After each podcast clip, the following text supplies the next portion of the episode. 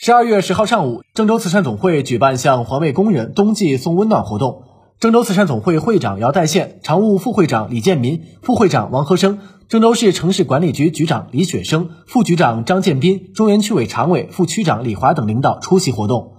活动中，郑州慈善总会现场向环卫工人捐赠一万零一百三十一双运动鞋。郑州市城市管理局局长李雪生表示，郑州慈善总会为市区环卫工人捐赠了一万余双运动鞋，体现了社会各界对广大环卫工人的关心和关爱。不仅为奋战在一线的环卫职工送来了温暖，更是对环卫一线工作给予鼓励和支持。随后，与会领导向环卫工人代表每人发放一双运动鞋。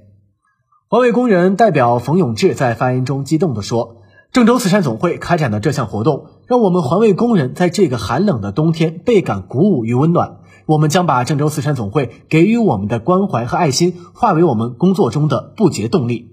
郑州慈善总会会长姚代宪在讲话中说：“环卫工是文明城市的建设者、管理者、维护者，是新时代最可爱的群体之一。”广大环卫工人也一直是我市慈善工作重点关注的群体，向辛勤工作的环卫工人们送来一万多双高质量的运动鞋，转达党和政府的关爱和爱心捐赠企业的关心。最后，姚会长呼吁，关爱环卫工人能体现出一座城市的暖心指数，要持续营造全社会尊重、关爱环卫工人的良好氛围。全社会都要关心关爱广大环卫工人，心系他们的安危，体恤他们的辛劳，不断提高他们的经济待遇和社会地位，让他们工作有甜头，生活有盼头，社会有地位。